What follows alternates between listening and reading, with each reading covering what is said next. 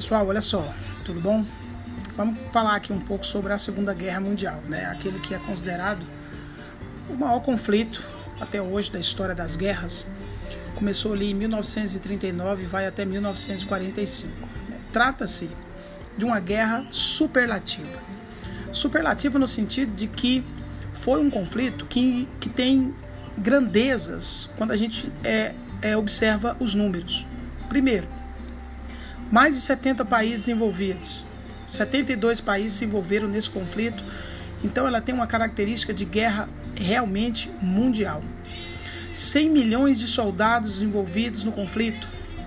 Um trilhão de dólares gastos durante o evento. Cerca de 60 milhões de mortos. Então a gente percebe que foi um conflito de fato de grandeza. O maior tanque até hoje já construído durante um conflito foi construído pelos alemães durante a Segunda Guerra Mundial, conhecido com o nome de Dora ou Gustavo. Né, um tanque que eh, tinha três andares de altura, né, jogava um artefato a, que pesava 5 toneladas, né, é tão pesado, tão pesado que para se mover ele precisava de se mover sobre trilhos né, trilhos que eram montados ao longo de todo o percurso e cerca de 250 homens atuavam para fazer esse gigante da guerra é, conseguir chegar até os locais de batalha. Temido, temido. Ah, um outro aspecto é, dessa guerra ter sido uma guerra superlativa é, foi que as maiores batalhas aéreas aconteceram na Segunda Guerra Mundial. As maiores batalhas navais ocorreram na Segunda Guerra Mundial e a maior batalha de tanques também ocorreu na Segunda Guerra Mundial, né? A maior invasão militar, conhecida como Dia D, também ocorreu no dia 6 de junho de 1944, também durante o conflito.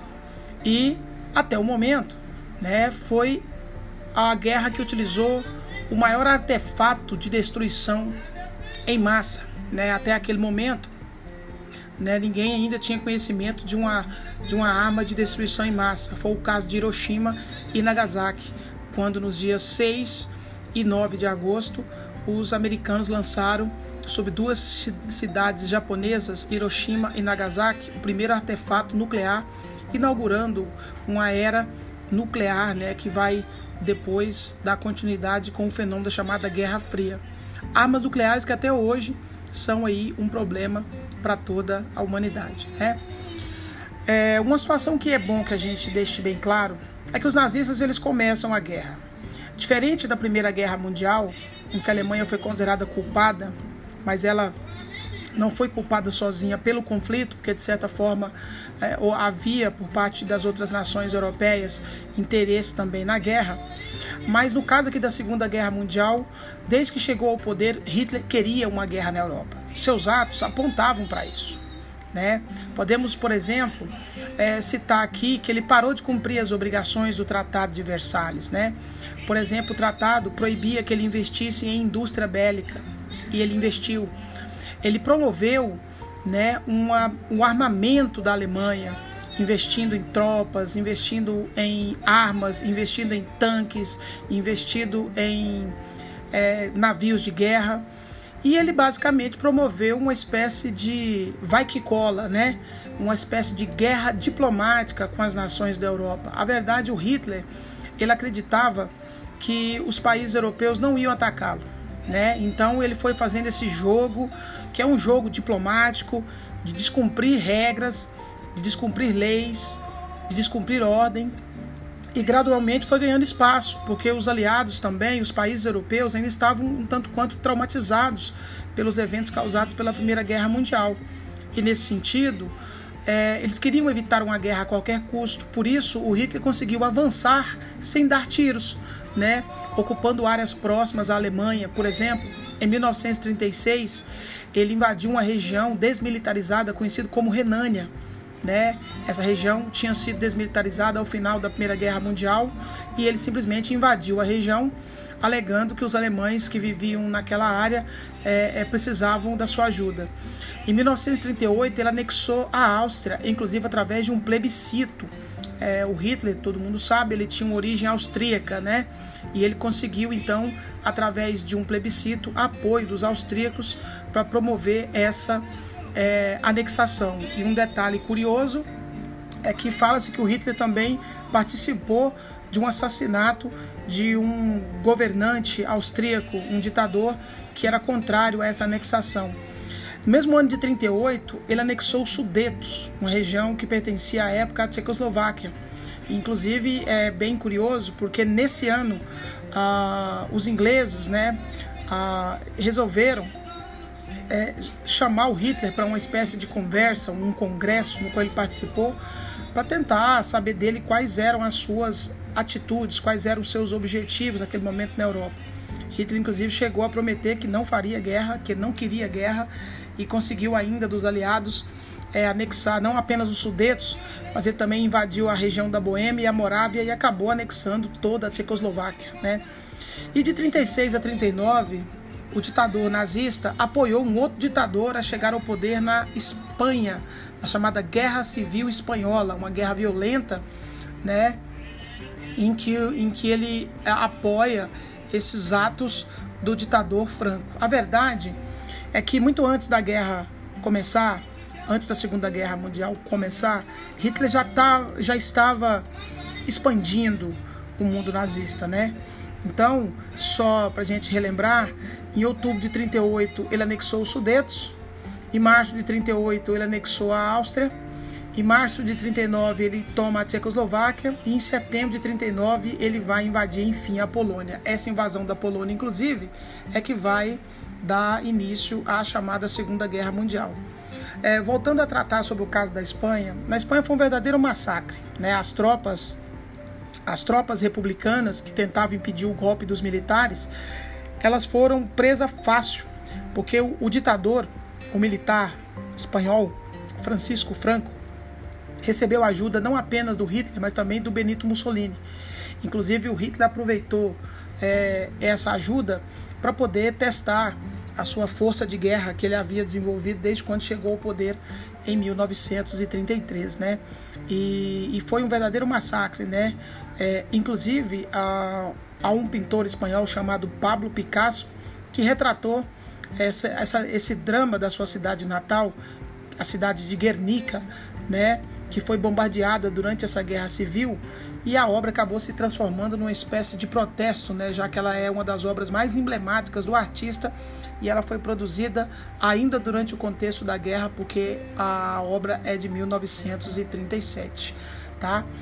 Bem, é, a, se a gente fosse imaginar assim, como que uma guerra chegou a esse ponto, né? Muita gente tem culpa por ela. Lógico que os nazistas, desde que eles chegaram ao poder, eles, eles defendiam é, uma guerra, né? Tanto que o Hitler já tinha escrito uma obra chamada Minha Luta, no qual ele falava sobre a ideia da guerra. Era um Estado militarizado. Mas houve uma certa conivência dos países europeus, em especial da Inglaterra, né, que não tomou atitudes é, um tanto quanto mais enérgicas para poder impedir né, que o ditador nazista é, iniciasse esse processo de conquista na, das várias regiões na Europa. No dia 30 de setembro, por exemplo, de 38, no Acordo de Munique, Hitler chegou a assinar um documento. Né, ele se encontrou com o primeiro-ministro Chamberlain da Inglaterra e nessa reunião o Hitler prometeu que não faria guerra, chegou a assinar um documento e nessa reunião os alemães só conseguiram confirmar a anexação dos Sudetos e o Chamberlain ainda passou uma vergonha porque quando ele volta à Inglaterra ele chama é, uma espécie de comitiva, uma imprensa, né? ele chama a imprensa para anunciar o acordo que ele havia feito com Hitler e mostrou o papel assinado. Essa postura do Chamberlain ela evoca a chamada política do apaziguamento, que foi uma tentativa de tentar buscar evitar uma nova guerra, adotando a estratégia de negociar pacificamente as questões de diplomacia internacional. E por causa dessa postura né, é, do Chamberlain e da Liga das Nações, do qual a Inglaterra era líder, ah, os historiadores costumam dizer que é, houve uma certa conivência e essa conivência é considerada para muitos uma das causas da guerra ter chegado a esse nível, né?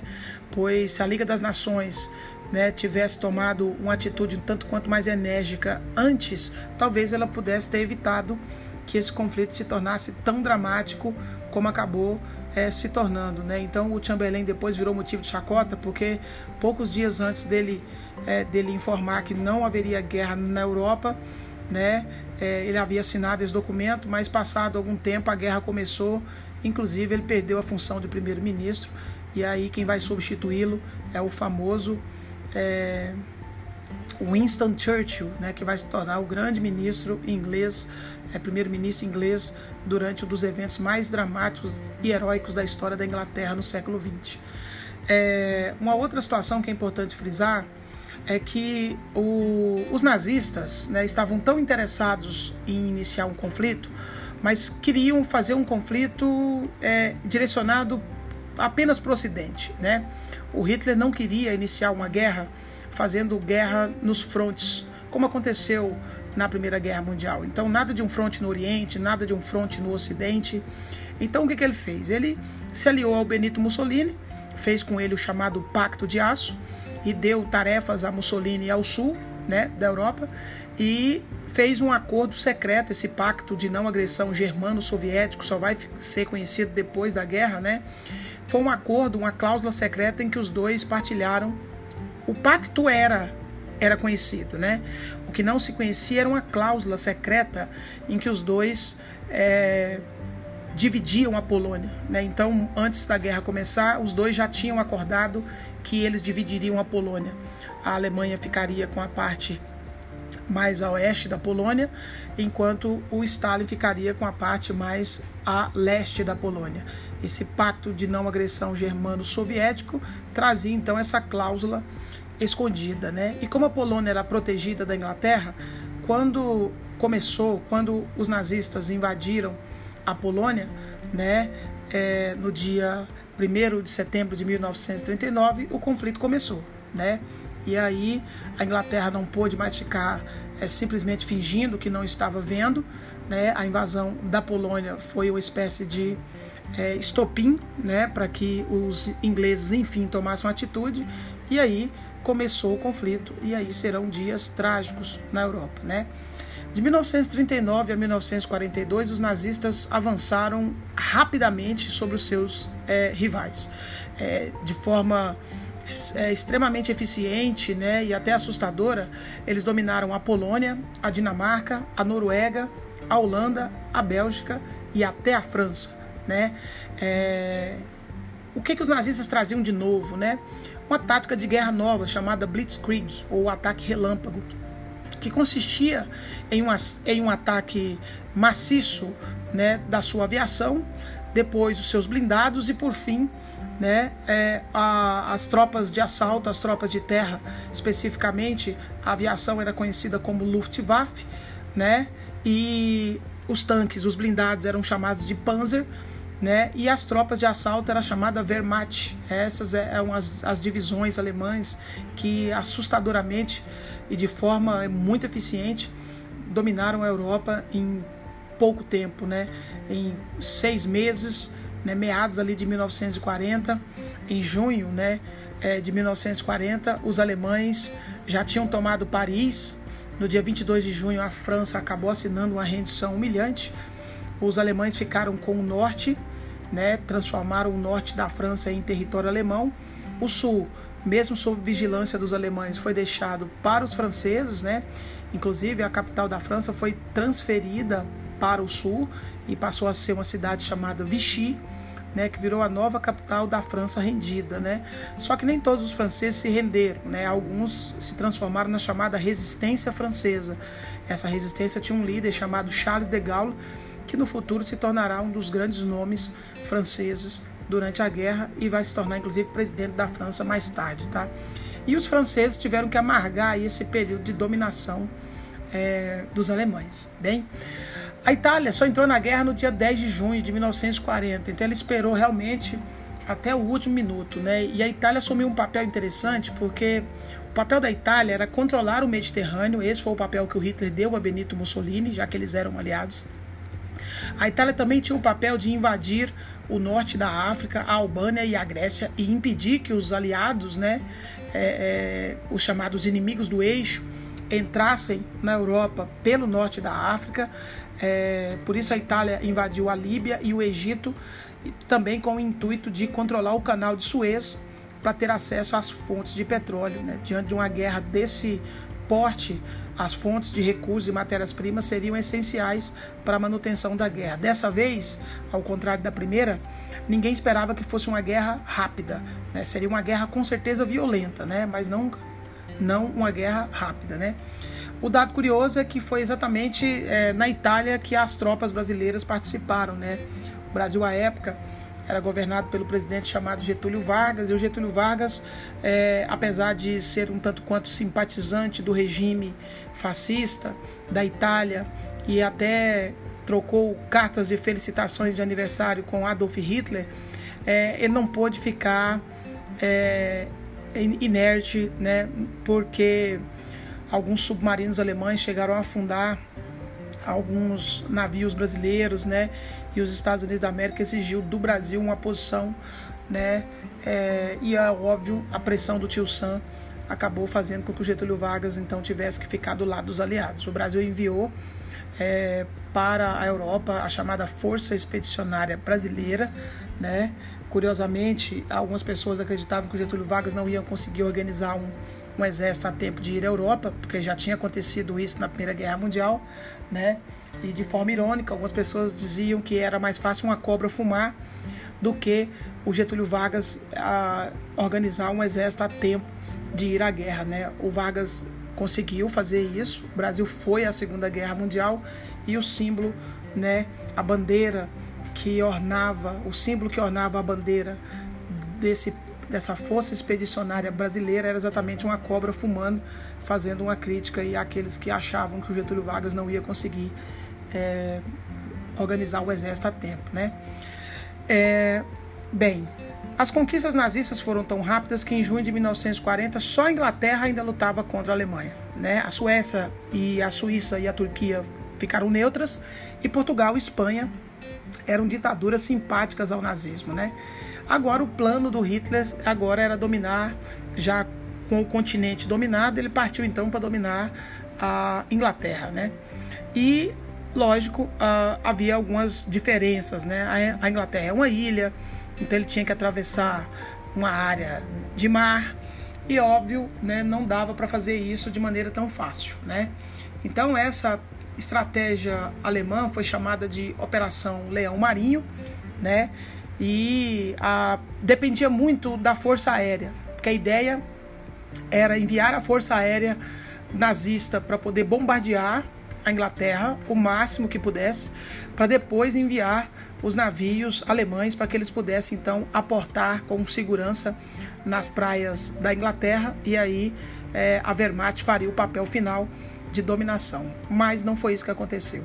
É, de novembro de 1940 até outubro de 1941, os nazistas enfrentaram é, uma heróica resistência da Força Aérea Real Britânica. Né? Então a Luftwaffe jogou pesado, mas não conseguiu evitar aquela que foi considerada a primeira grande derrota, pois depois que o Hitler perdeu alguns dos seus aviões, ele preferiu recuar para tentar é, um ataque em um momento futuro. Obviamente esse momento não vai acontecer, né? mas fica aqui então o destaque de que foi a primeira grande derrota que os nazistas sofreram durante a guerra, tá?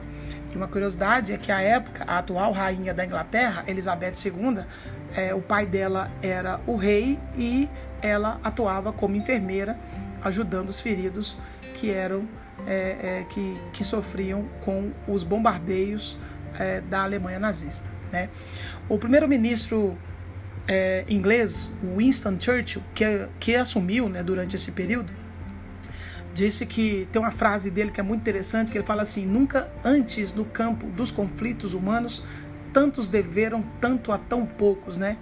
Porque ele faz aqui uma homenagem à RAF, né, a chamada Força Aérea Real Britânica, né, a Royal Air Force, que de fato conseguiu resistir bravamente aos ataques, aos bombardeios alemães durante quase um ano, tá? Bem, É, houve campanhas também no norte da África, né? Entre 1941 e 1942, o Hitler enviou para a, o norte da África um dos seus mais importantes generais, né, o Erwin Rommel, conhecido como a Raposa do Deserto, e o seu pelotão, né, chamado de Africa Corps, e ali ele realmente ofereceu muita resistência né, e conseguiu impedir durante um tempo que os aliados entrassem nesse território. Mas depois ele será chamado a Berlim né, para liderar outros, é, outros comandos de guerra, e aí mais tarde os aliados vão acabar de fato é, dominando a África. Bem, é, depois que fracassou nesse ataque à Inglaterra, o Hitler então é, começou a preparar um outro, uma outra operação bem maior chamada de Operação Barbarossa, né, que era uma operação de invasão à União Soviética. No dia 22 de junho de 1941, 4 milhões de soldados alemães, 600 mil veículos partiram para a invasão à União Soviética, com o objetivo de destruir o comunismo, obter as matérias-primas que os soviéticos tinham em seu território e ocupar o espaço, né, e todo o território e promovendo o que o Hitler chamava de espaço vital, né, que seria uma espécie de processo de colonização germânica para que aquele, aquele que ele chamava de raça ariana pudesse se desenvolver. Durante esse ataque dos alemães à União Soviética, cerca de 15% da população russa morreu, o que equivalia na época a 25 milhões de indivíduos. Né? É... Bem, por enquanto é isso. Depois a gente volta e vamos falar mais curiosidades e dar continuidade então ao nosso tópico sobre a Segunda Guerra Mundial. Um abraço, tudo de bom, até a próxima.